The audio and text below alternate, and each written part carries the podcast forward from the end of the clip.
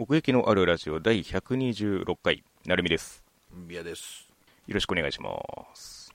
お願いします。はい、というわけで、えー、2021年冬アニメでございます。うん、終わった予編ですね。そうですね。ちょっと始まった予編やってませんが。そうなんです。なので、まあ、冬アニメについて語るのは、これが初ですね。我々が。そうですね。うん。やっぱり、うん。人気者が多かったなっていう。多いね。いや、なんか何回か多いなっていう話はしてると思うんですけど、うん。それにしたっ今回特てに多いよね。うん。俺今回15本見たんだけど、半分以上、あの続きもんだね。そうね。ツークール、その連続のやつをまあ入れてなくて、で、分割のものを入れるっていう、まあ、感じにはなってるので、うちのラジオ的に。なんかそうなってる、そうなんですよね。それが、どっかで、うん。あれなんだっけな、あーテイルズの時かな。はいはい。ああ、うん。確かに言ってた言ってた。まあまあ、それもね、だから、結果、フェアかどうかは、まあ、いまいちよくわかんないですけど、そうなうんだよね。ん。だから、まあまあセカンドシーズンっていう時点で、そのそうねうんランキングにね、あれすんのもみたいなのは、そうね。ううんん。だからまあ、そういう意味では、まあ、一応この冬アニメのクールとして、その、どう積み上げていったかみたいなんで、その続きもの以上に、そのクールに限定することで、なんていうか自分の中でのフェアな評価は できるかなとは思ってはいるので、はいはいはい。うん。まあ、その辺はね、あの、それも込みで、そのアニメの実力なのだというような 感じでね、まあ、お背負い投げたそうな、今お聞きいただければと思うんですけれども。はい、というわけで、えーアンケートの方をね、今回も募集させていただきまして、はい。えー全部で17票いただきました。ありがとうございます。ありがとうございます。というわけで、えー何に何票入ったかの発表をしていきたいと思います。うん。えーまず一番多かった作品ですね。えーはいはいはい今回はうま、うま、うま。8票入っております、なんと。ああ、娘？娘？娘？無色転生。ああ、そっちか。異世界行ったら本気出すということで、こちらに8票もの票が集まっておりますねう。わーまあまあまあ、らしいんじゃないですかう。んとりわけでも幅広く刺さりそうだなとも思うんですよね。普段そういうの見ないっていう人でもっていう感じはしましたかね。はいはいはい、まさにうんね。それは俺も言おうと思ってるところもあるけど。で、続いて、えー5票入っております。はい。ワンダーエッグプライオリティ。ああ、はいはいはいはい。これもね、やっぱりうちらしいというか、あのーね後ほど話すんですけれども、お便りが来てるものがすべて超長文というか、もうそのパートで一個やっちゃえば。ああの、本当にそれを今回考えてまして、ちょっと区切ろうかなとは思っております。えー続きまして3票入っております。うん。ここで、ウマ娘プリティダービーシーズン2ということで、はい。ここに入りました。なるほどね。うんまあ本当に、毎度毎度思うけど、うん象徴する3本っそうですねていう。のはあるね。で、ここで、えー16票、17票分の16はもうすべて 出てるんですけれども、な。えー残りの1残り1票票がはい。SK8。こああ、そうなんだ。ちら入。れていただきましたね。うん。まずさっきその続きものが多いという話があった中で、まあ、それでもその2つが抜けたのとやっぱり今期特にさらに話題を上げてきたっていう意味での「ウマ娘」みたいなねそういうところはちょっとありますよね、全体の空気的にも、なるほどうね。スケええ。ートちょっと見てないんだよな。SK とねあのーなんでしょうね。トータルで見ずとも、まあ、1話だけでも見てみるのもちょっとありかもなと思う作品なのではいはい。うんまあまあ、ボンズだしな。そうそうなんか、うんそういう香りはするのよ。ちょっとね、なんか、どっかのタイミングで覗いてもらえるといいのかなと思いますけれどもね。はい。というわけで、じゃあ、お便り、全体に対して言っていただいているいつものお便りから紹介させていただきたいと思います。はい。えー大変お世話になっております。挨拶分のストックが尽きた、たぬきと黒猫と怠け者でございます。いつもありがとうございます。挨拶分ストックされてたんだ。えーさて今期は1位の作品が冬アニメベストどころか、生涯15作目のオールタイムベストテレビアニメとなってしまい、えー死にかけている反面、非常にコメントに困る作品が多いクールでもありました。ほということで、えー、たぬきさんは、あの、ワンダーエッグプライオリティに入れていただいておりますね。はい。えーおそらくこれは不作というのではなく、私の理解の範疇を超えた難しい作品が年々増えているからでしょう。えーそうんそういう意味では時代に追いつけな追いつけなくなる不安を覚える反面、自分の感覚がどの年代で止まっているのかが明確にわかるクールでもありました。は全体的には女の強さというか怖さを描いた作品が多かった印象でしょうか、というふうにいただいておりますね。ね。この難しいっていう印象は、まあ、様々な意味合いを持つかとは思うんですけれども、う。うんん、確かにね、なんかその、どこでついていけなくなるんだろうっていうのは思ったりはしますけれども。そうだうねん。では続きまして、えーりょうたさん。ありがとうございます。えーりょうたさん、無職転生に入れていただいておりますが、はいえー今期は他には、えー一期と変わらぬ安定感とノリでほっこりさせてくれたゆるキャンシーズン2。うえんー。主人公交代という大胆な手法に加え、放送中にゲームアプリリリースというゲーム派生アニメ戦略のお手本のような手口にまんまと引っかかるのも仕方がない感動的な物語の演出と出色の作画で見せてくれた馬娘プリティダービーシーズン2。うん。えーおそらく世の中的な人気と比較して私の評価がすこぶすこぶる高いであろう弱キャラ友崎くん。おー、はいはいはい。なぜかはわかりませんが、なんか好きでした。まあ、わかります、その気持ち。うん。えー野島真司はアニメ脚本においても秀逸であると確認できたワンダーエッグプライオリティ。はい。えー、悠木碧は偉大である蜘蛛ですが何か。蜘蛛ですが何かね。えーここまで来たら最後まで見見続けるのみの Re:ゼロから始める異世界生活、セカンドシーズンの後半クールなどを主張していました。なるほど。ここまで来たら最後まで見続けるのみ。この気持ちはね、まあまあ非常にわかるんですよね。めちゃめちゃわかりますね。うん。見るんだよ。見るんです。うるせえ見るんだよっていう。そうそうそうそう。理解とかじゃなくて、う見るんだよ。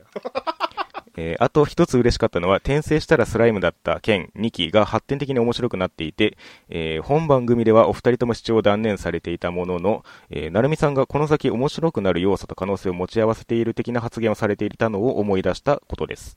う。うんーん、転生したらスライムだった剣。これはね、確かに超序盤で、まだ全然見れてないやつですけれども。跳ねてるよね、でもねね。ここに来てっていうのはあるんですね。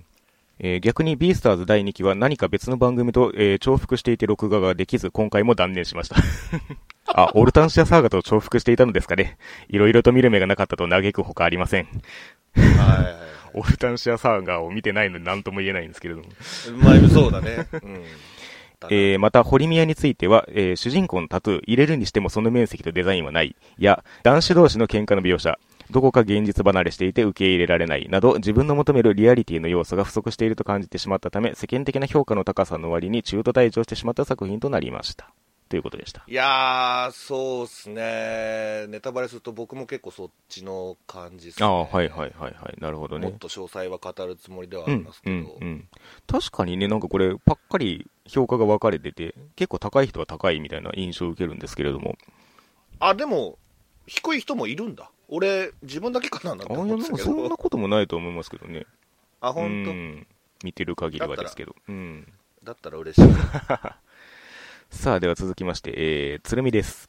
はい、つるみさえー今期はビッグネームの続編が目白押しで上位が全て独占されるのではと危惧していましたが、えー無職転生、ワンダーエッグプライオリティの2作品に救われたクールとなりました。ん。はいはいはい。オリジナルという意味では本当にそんな感じですね。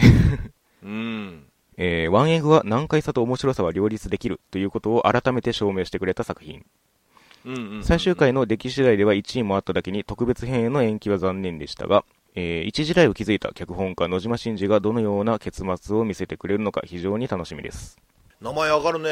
その野島真司さんって僕、ちょっと存じ上げないんですけど。ドラマの方なんですよね。で、まあ、その野島真司がアニメをみたいな話題性はあったかなという感じですね。はあはあはあはあ。え、代表作とかは？家なき子とかじゃなかったかな。えー、そんな、そんな古いやつから。はい。結構そその辺の往年の名作みたいなのを手掛けている方だったと認識しておりますね。まあね、あんまりその作品、ドラマ作品自体を知らないので何とも言えないんですけれども、その、うんまあ結構そのテーマとして通底しているものは、まあ作家性と言い換えてもいいかもしれないですけれども、まあ、見える方なのではないかなというのを、ちょっと感想の端々からも受けたりはしますね。なるほどね。えー、続編組では一期と違い複数の主人公形式を取りながらラス,、えー、ラストへ向けてそれらのエピソードを繋いでいった構成が見事だった馬娘。えー、うん10話のツインターボの激走は今季一類線が緩みました。ああ、はいはいはいはい。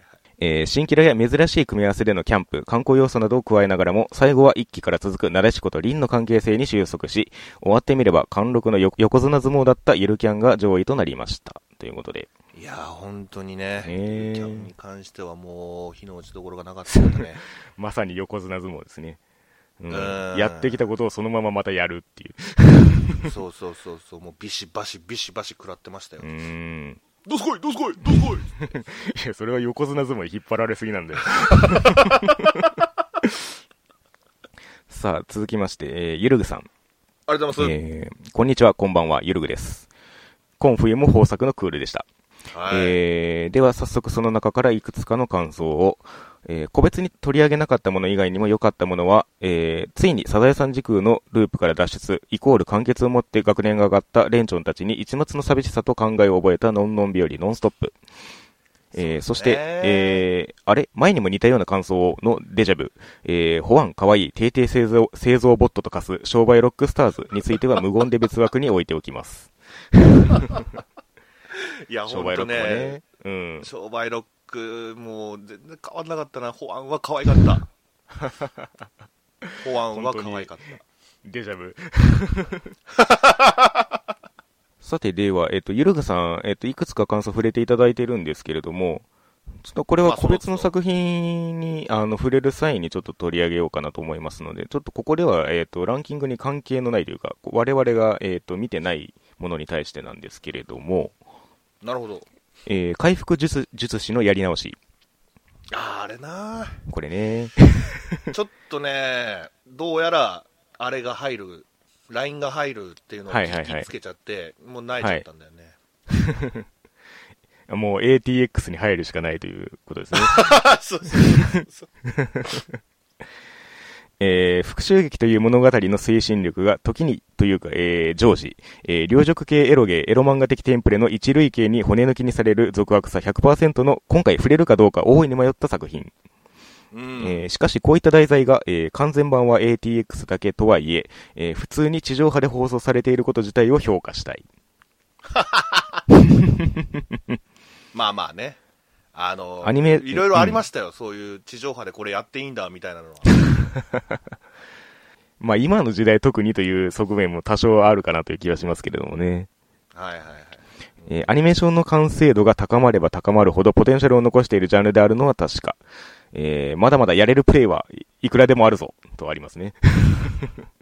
ああ、その回復術師のえー後世、新アニメを振り返った時、こういった作品としては本作が最後だったと懐かしむことのないように願い、明記しておきたい。ねえこの先の世界でこういった作品ができるのかという話ですけれども。さて、ニュートラルなコメントはここまでにして最後にリドルを。えー、聖人君子ユルグは本作の性的思考に手に汗やら何やら握ったかどうか。えー答えはイエス or no どっち？いや、見てないから知らねえんだよっていうね。どれほどのもんだったのかわかんないですけれども。申し訳ない。ちょっと、うん俺が見てるんじゃねえかって期待してくれてたのかなああ、その可能性もありますね、ちょっとね。すいません。ちょっと今回は力不足ということで。うん。さあ、えー、全体に対するお便りはこんな感じでございますかね。ありがとうございます、いつも。はーい。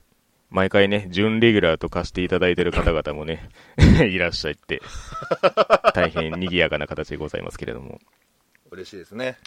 さあ、では我々の、えー、ランキングの方参りましょいきますかう。ははい。。まずは、えー、8位が同率3作品となっております。うん。えー、まず SK8。はい。そして弱キャラ友崎くん。はい。そして、リゼロから始める異世界生活、第2期後半クールということで、こちらがシュバシュバシュバシュバ。8位でございます。まあまあ、ちょっと肩温める意味でもリゼロからいきますか。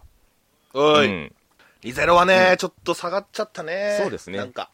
いや、うん本当にもうなんか、続きを描くために描かれたっていう感じがするというか、うん。この切りどころとしてその引っ張っていく構成うんぬんじゃないなっていうのはちょっとずっと感じてましたね。そうだうね。ん。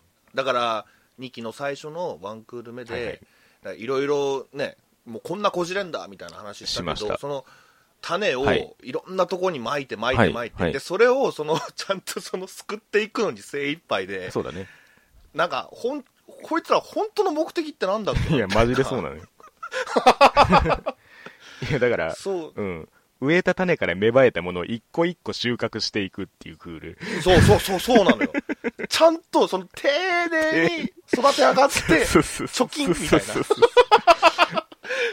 貯金はいできましたっていうそのキャラクター一人一人に対しての愛がうん。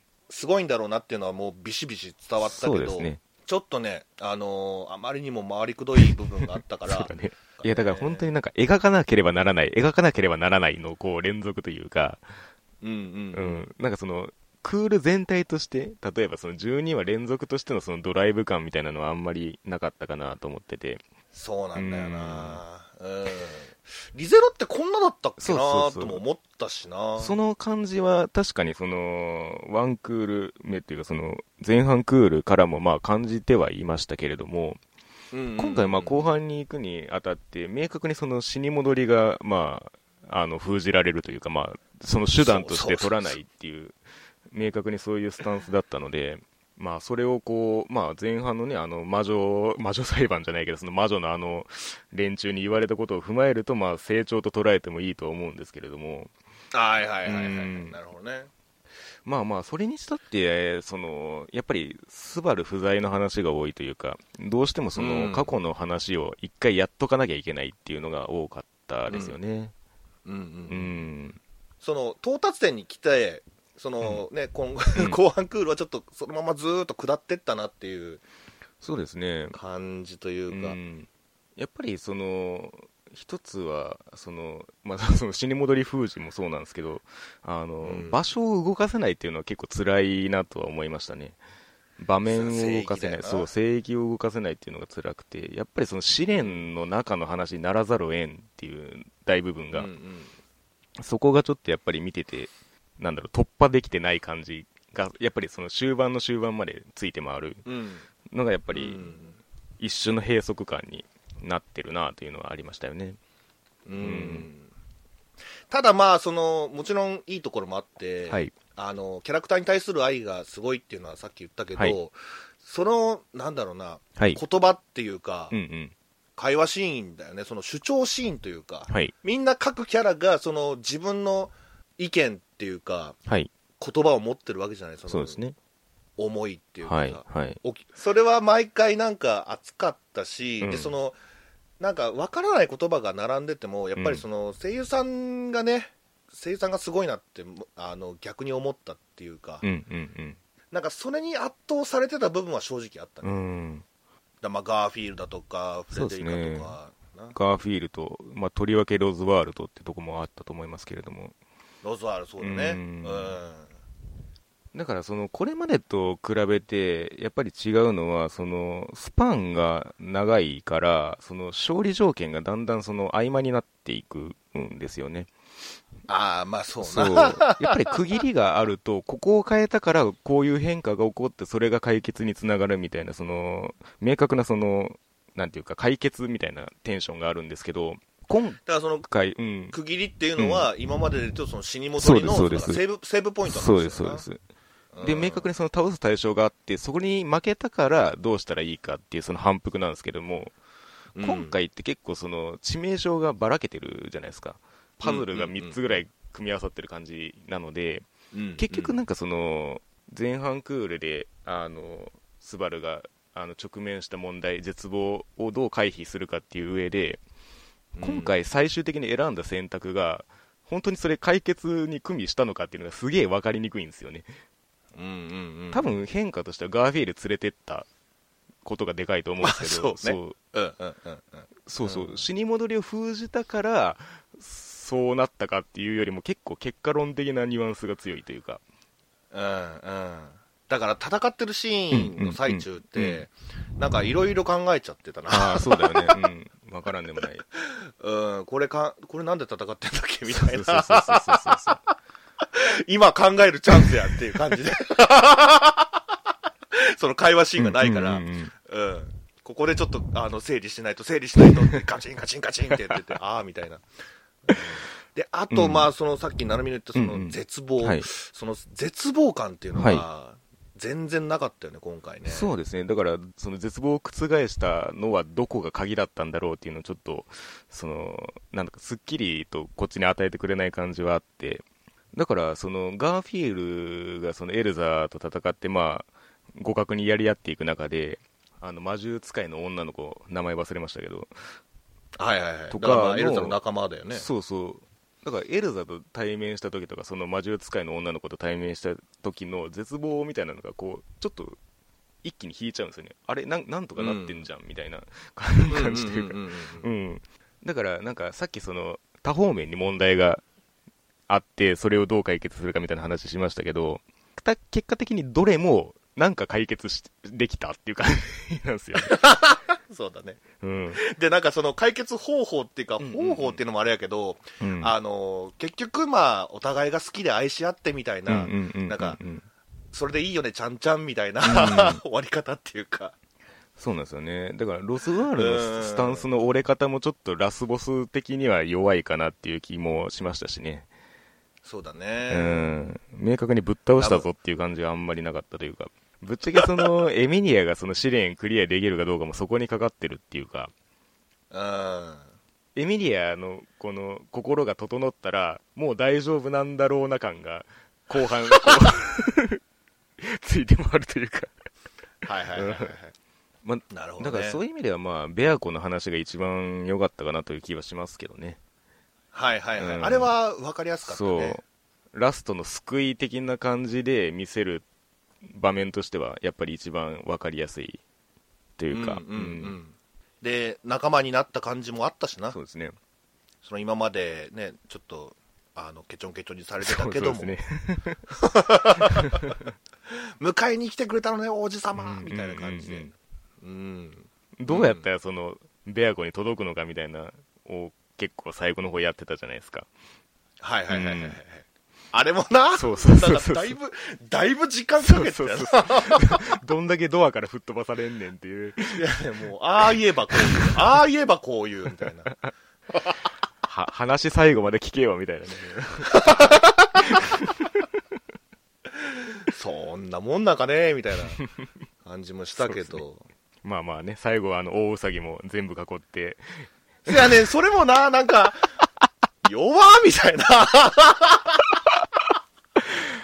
あっちまり片付けやがったよね、あの、食われる時の絶望と比較するとどうしてもっていうのありますそうよね。なんだよね。ううんん。クジラとか結構、そうなんですよい良かったそう、のにな白芸のインパクト。がね、かなりでかいから、うん。やったったぞ感あるんですけどね、倒した時の。そうそうそう。それと肩を並べるはずなのに、みたいな。なんか、ね、あの倒し方ってスライムかける100みたいなやつだから、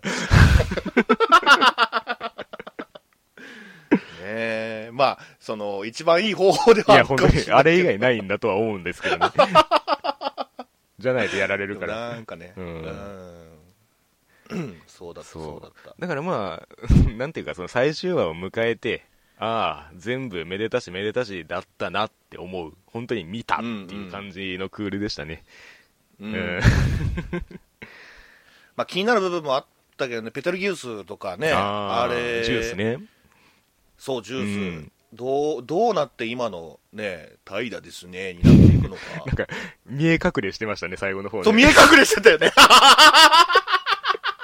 ですそうそうそうそう。ですそれ覚醒の合図かいみたいなね。目がだんだん赤くなってってみたいな。うん。あれはちょっとね、面白かったんだけど、でもちょっとうんもうちょっと、結末、まあ、まだ先の話なのかな。まあね、レムとかもね、あれ、そうだ投げっぱなしやった本当だね。ね。まあ、回収はしたけどもっていう。うん。そのレムをさ、あんな状態にしてしまったはいはい、二人組おったやんかいまし。たね。まあ、か 過去過去にもちら見れしてましたけど。そうそうそうそう。あれもね、その、もう、なんか、白いやつ、石田さんは出てきたけど、はいはいはい。ちっちゃいやつ出てこなかったそうだね。まあ、というかまあ、滞在式は他にもいるしねって感じですよね、多分。うんうんうんうん。どっちかっていうと、だからその魔女関連とか滞在司教関連の方に、そのリゼロ的な魅力って宿りそうな気がするので、はいはいはいはいわかるようんそれ、うん結構その普通に怖いもんなのそうそうそうそう。きょ出てきた時脅威がね。うん。そうそうそうそう怖ってその大丈夫？そうそうそう。壁としてすごいいいキャラ立ちだから、なんかその辺見たいですよねまたね。そうそうだね、まあなので今回はこの順位ということですね。そうですね、はい。僕は8位にしました。えちゃうわ。9位か。ああ私が8位ですね、はい。う んまあその辺でしょなるほど。うはい、はい、はい、じゃあ続きましてジャック・キャラー友崎くん。うい。はいえー、私が7位。みやさんが私がえー、10位。と10位ですね、はいはいはいはい。まあまあ。これはうんなんかまあ10位っていうからには分かると思うけど、うん。まあボーダーラインだったなっていうまあ、さっき、感じまあ、亮太さんが言ってくださったように、なんか好きだったなって思いましたね、僕は最終的に。うん、うん。俺もそのそっち肌ではあるんだけど、まあもう言っちゃうけど俺がいるとかさ。そうだね。うん、あの辺をさやっぱり見てると、その八幡のうん。真似したいなっていう気持ちになったりするうんのたまに。かっこいいなって、うんうん。でも友崎君のセリフはあんまり真似したくなかったなっていうん。とこですかね。まあ、ぶっちゃけ覚醒するのってラスラストのラストぐらいかなっていう気はするので、うん、うん。というか、その友崎が自分で考えて発した言葉としては、本当に最後のあの 葵にぶつけた言葉ぐらいかなと思うので、あそこに至るまでの話だったかなという気はしてて、で、まあ、あれを言ってくれたから、まあ、良かったなっていう感じですね。あそうその、やられっぱなしだったらすげえストレスたまんなって思うんですけど、うん。うん。これだから途中ねその修二君やったかな、はいはい。あのゲアタファミをさ、うん。もうずっとやって、うんうんうん。であの主張お気持ち表明またするじゃない 結構ああ、そう、ああ、がっつりとそうか。中盤にもあったね、そういえば。うん。そうそうそうそうそれそれで結構あいいじゃんいいじゃんうん面白いじゃんってなってうんうんうんて、うんでも最後の、まあ、成海は褒めうん。たけど、最後のその葵ちゃんとのね、あのやり取りはまだちょっとなんかね汲み取れてないのああ、そうなんだ。うんまあ読解力が俺ないってのもあるけど んそうだね。まあ、だから、あのこの話の肝は、やっぱりその、人生をゲームに例えるっていうところだと思うんですけど、ええなんかそういう意味では、その、さっき言ったような、俺ガエルに比較して、その、明確に、その、ステップアップの基準が設けられてるっていうところが、まあ、作品の特徴かなと思うんですよね。うんうんうんでもうかなり具体的になそうそうそうそう。だから本当にその、なんでしょうね。ライトノベル読む層にとっては、なんか、実質的なその指南書になるレベルの話。その負け組勝ち組以前に、その、うん。人生に目標を持って取り組むみたいなことを明確に据えてるうんうんから、逆に言うとそれゆえに地味になりやすくはあるんですけども、そうだね。なるほどね。でも、結果、なんていうかな、明確なその変化が見えるというか、うんあの、アウラあったじゃないですか、アウラ。ありましたよ。うん、あれの、なんかその最初 そのスクールカースト上位にこう組み込まんとする感じあったじゃないですか。うんうん、その高校デビューじゃないけども。ううんん、なんかあの感じが成功する感じの気持ちよさうんうん。がちょっとあるなと思ってて、はいはいはいはい。はいその別に黒歴史で覆されるとかじゃなくてっていうね、うんうんうんうんうん明確にここ変化したらそういうところにこう行って楽しめるよみたいな感じ。なるほどね。やっぱりこの最初の設定を見た時に思ったのが、なんか、結果全部その攻略対象として片付けられたら嫌だなとは思ってたんですよ。確かにその成海の言うその攻略対象っていうのはその恋愛的な意味だよね。まあ、どっちもかな。あー。うん。俺はねこれ見てて思うのが、うん。その恋愛的には少しはあると思うんだけど、もっとなんか普通に、もっとフラットに友達でもいいけどそのいい関係みたいな、ううんん。うん。そのラインで攻略してる感覚だけどねそのまあ、それもふ、ま、含めてですけど、その要は目標達成のための手段というか、なんかそのうん。自分が成長するための足がかりみたいなニュアンスで、取り組みの先にそういうニュスタンスが見えるじゃないですか。ううんだからそれで終わってほしくないなと思ってて、これが始まった時に。ね。はいはいはいはい、だから、その、それの違和感がその友崎の中からその消えてなかったのが最終的にはまあ僕がこの作品に求めてたスタンスだったかなと思ってて、うんうん。うん。だからその分かるじゃないですか。そのただの目標として割り切って淡々とそのこなしていくことが本当にそれが 人間らしい人生の生き方なのかみたいなね疑問が絶対ついて回るじゃないですかそんなん。やってったら。はいはいはいうん。そうだね、うん。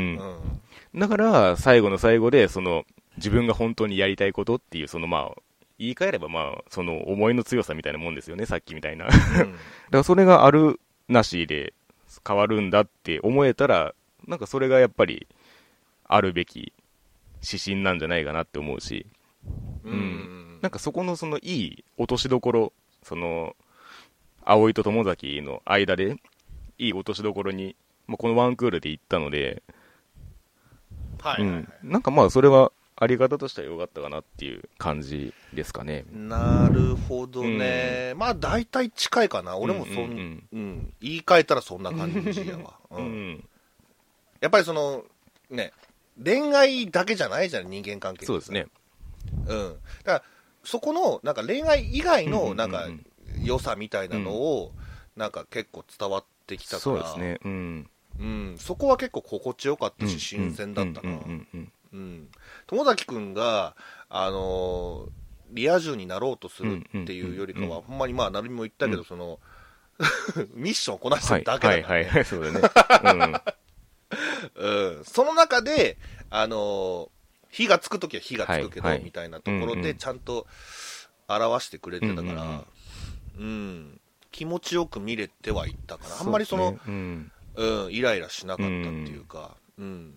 そのまあ、俺がいるってさっき言ったけど、ははがないとかも、はいはいはいはい。まあなんか、そうだったけど、はい。でも、なんかちょっとそのギアがうん。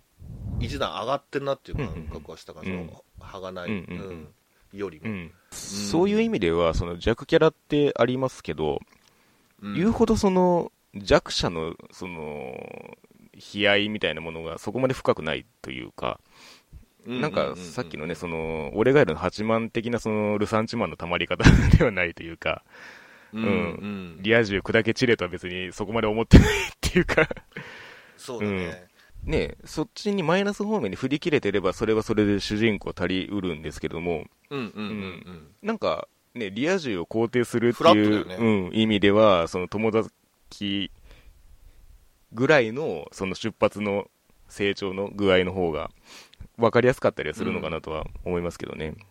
うんうん。だし、なんか、その、八幡みたいなキャラよりかは、こういう友崎君みたいな陰キャの方が世の中には多いんじゃない、まあ、そのそれもそうだね。そう。うんマイナスの、リアリティがね、カリスマになっちゃってるから、8万は。そうそうそうそうそう。そういう面白さはひょっとしたらあるかもしれないな。ね。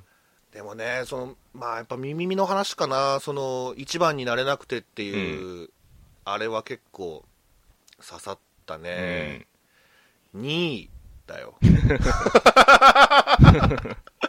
ずーっと、ね人生うん2位です、あなた2位ですうんって言われ続けてるっていうその苦悩。なかなかね、その、ちはやふるとかでもあったんだはいけど、はいはい。2位って、いっちゃん悔しいね、やっぱ。まあ別に悪くないからね。めっちゃ悔しい、うねん。うん、そうそうそうそう。だからそういう熱さが、ちょっとあって、で、耳もちゃんとそのね、葵ちゃんに対して、うんその、あの、言うじゃない、まあ、言った相手は友崎だったけど、いなくなっちゃえばいいと思ってたことがあったとかさ、ううんん。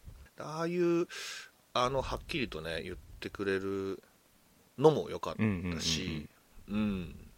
だから、ちょっとそこのブロックだけ毛色が違うんですよね。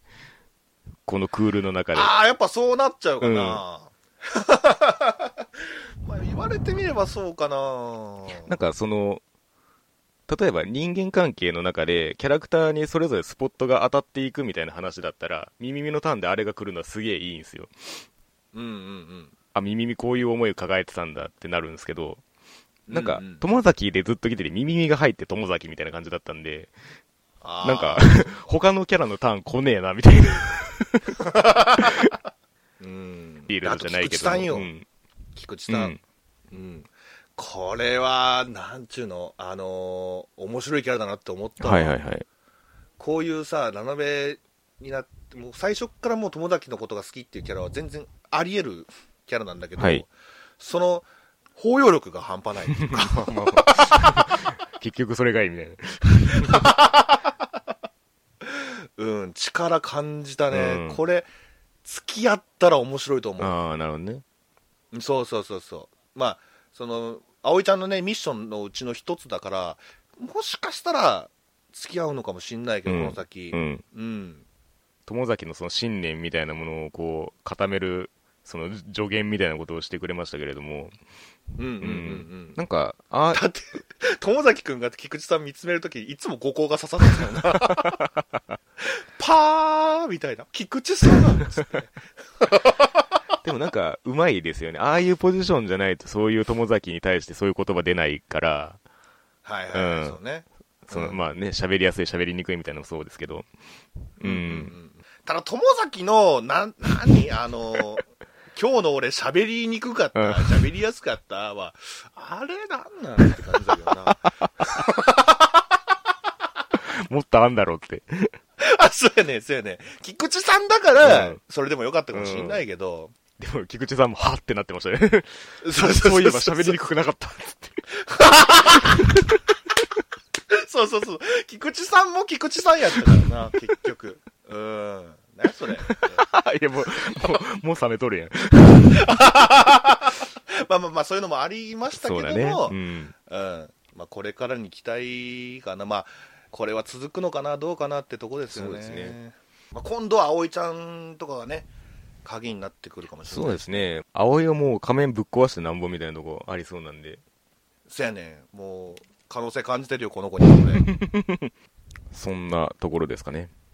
はい。では、少し SK8 に触れておきましょうか。はい。これはね、まあ、どんな話かっていうのは、なんか見たり聞いてたりしましたか？えっ、ー、と、スケボー？そうです。あれはレレース？一応そうですね。エアギア、エアギアみたいな。ああ、近い近い近い。なるほどね。テンションとか、その現実離れ感で言うとエアギアにちょっと近いですね。なるほど。うんまあ、結構これスタッフ陣が、あの、なんていうか、いろいろ固められててというか、うん。まあ、先ほどね、ボンズの作品というふうにおっしゃいましたけれども、あの、監督が内海博子さんなんですよね。ほう。あの、フリーとか、あと、バナナフィッシュとか。うーん。そうそう。で、なんかその、今回、まあ、原作にも一応この内海さんの名前クレジットされてるんですけども、うん。なんか結構内海さんのやりたいことをやりましょう的な発信の仕方の作品らしいですね。うん。うんだからそういう意味ではそのフリー的なテイストとか、まあ、バナナフィッシュはまあ原作の色が強いんであれですけど、男性キャラクターの関係性みたいなものを描かせる筆致みたいなものはやっぱり感じられましたね、このスケボーを題材にしてもというか。さりげなくやるんだろうって。結構だからやりたいことをやるって発信だから、結構肩の力が抜いてやってんなっていう感じは端々に見られて、はいはいはいはい。結構ね、あの、肩肘張らずに見れる感じではあるんですよね。細かい理屈を結構ぶっ飛ばしてくれるっていうか、うんうんうん一応ね、これシリーズ構成に大河内一郎さんが入ってて、あの、コードギアスとかの人ね、うん。うんへなんか 意外とそこ入ってるみたいな 感じもありながらなんですけれどえ。も、うん、その、現実とフィクションのちょうどいい塩梅を探っていく感じというか、うんうんうん。なんかスケボーっていうもの、カルチャー、そのものに触れる感じは結構現実ベースっていうか、うん、なんか割とその、主人公、結構二人組なんですけども、はい。一人がまあ経験者で、もう一人がまあ転校してきて、まあスケートをそこから始める相棒みたいな立ち位置のキャラクターなんですけども、なんかその初心者からこれややっていく感じとか、うん。なんかこういう技が決めれて嬉しいみたいなのとかって、なんでしょうね、スポーツアニメの序盤みたいな感じの気持ちよさとかもあったりして、で、なんかそれをこう、やりつつも、その、実際のその、まあ、レース、レースシーンとかは、割ともうその、結構ぶっ飛んだキャラクターがいっぱい出てくるんですよね。ああ、もうどっから重力がなくなっちゃう。まあそこまで、まあ近いのはあるっちゃあるけど、重力がないだと。みたいな。あの、ラスボスがね、あの、アダムっていうやつなんですけれども、はい。愛を抱く夢って書いてアダムっていうやつなんですけど、愛をだ抱くく夢って書いてアダムね。って言うんですけど、はいはいはい。そいつがね、うん。やってくることね、スケボーでなんか人殴ってきたりとか、なんか、スケボーのまま突進してきたりとか、完全になんかね、暴力行為なんですよね。フリクリみたいうなそそうそう。なんか、そこだけ若干引っかかりを覚えつつも、まあ、結構キャラが立ってたりとかして、はいはい、うん。だから、なんか、その点ではそのキャラのテンションで結構ぶっ飛ばして見れるし、そういう成長ものとしても見れるみたいな、その、そのスケボーものみたいな中では珍しい結構その立ち位置かなと思うんですよね。だから結構その日常会的なところからとことかもい行きつつ、こう、やっぱり最終的なラストの、あの、ラスボスとのレースみたいなところを最後に持ってくるみたいな、あの、流れでもあるので、うん。その辺もなんかこう、全体としてこう、うまいというか、ピークの持っていき方がかなり、あの、見やすい感じになってましたね。へえで、結構これのその評価の割れがちな点というか、さっきあの主人公、まあ、二人メインって言いましたけど、うんライバルではないんですよね。なんていうか、厳密に言うと。チームメイト？みたいな感じのニュアンスの方が強くて、その、言ってしまえば、そのメイン2人がラストに対決するみたいな流れに持っていくこともまあできるとは思うんですよ、話の流れからすると。うん、うんうんうん。そうはあんまりならなくて、ああそうなんだ。さっき言ったそのラスボスのアダムとその相棒の方、まあ、ランガっていうんですけど、ランガがうん。最後走るっていうレースで締めになるんですけど、でもどっちかっていうと、そのスケボーを教えてたそのレキっていう、教えてた側が主人公っぽい見た目なんですよ。で、て転校してきた、その、初心者のランガが最終的にめちゃめちゃ成長してラスボスと戦うっていう流れなんで、ああそうなんだ。普通に言ったらこのレキとランガが最後ぶつかるっていう感じにも見えるんですよね。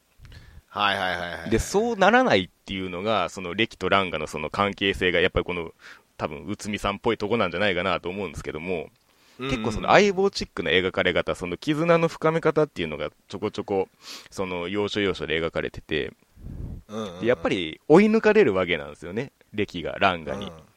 後から始めたランガの方がすごいこう、才能を開花させていくっていう。で、うん。俺が滑る意味って何なんだろうみたいなその展開もあるわけですよ。友達にアニメ進めたらそいつの方はハマってと もうアニメ見るのやめようかなっつって。あいつの方がすげえや。なんかいい感想もいっぱい言つライブとか行ってるもんな言うて。みたいな感じでね。なんかそこをこう乗り越えて、そのスケボーの楽しさみたいなところに回帰していく中で、うん。やっぱり二人の対決に収束しなかったのはそこがいい点かなと思ってて、最終的になんかその、やっぱり、アダムはすげえ歪んだスケーターだから、それを救う的なニュアンスもあるんですけど、なんだろうな、あの、東京グールで言うところのあいつみたいなノリ、マモちゃんがやってた。ああぼ僕のだぞ あ、そうそうそう、僕の、僕の謎感がすごい、ああそういう感じなんだね、ランガは僕のだぞって言ってそうな感じ。はいはいはいはいもう僕のだぞって統一されてるけど、うんそうそうそう。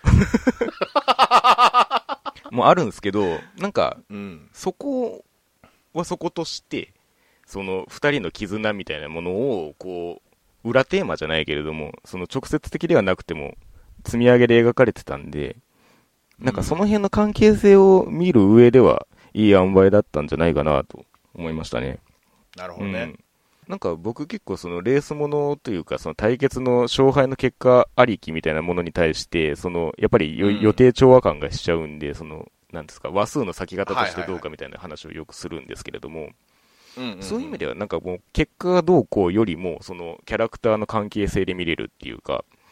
ああね、うんうんはいはいはいはい。なんかそっちの方が強かったので本当にこのレキとランガ以外のキャラクターでもなんかいろいろ話できそうだなっていう匂いが端々にあるというかイケメン君ばっかりまあまあ、それ、それはそうなんですよ。だから本当に、そのフリーとか好きな人はハマるんじゃないかなっていう気がしてますね。あ本当に、うん。そうか見ときゃよかったかなじゃあちょっと力尽きちゃったんで、ね、惜しくもというところで、まあまあ、機会があったらぜひ見てみてくださいというところで。はいはい。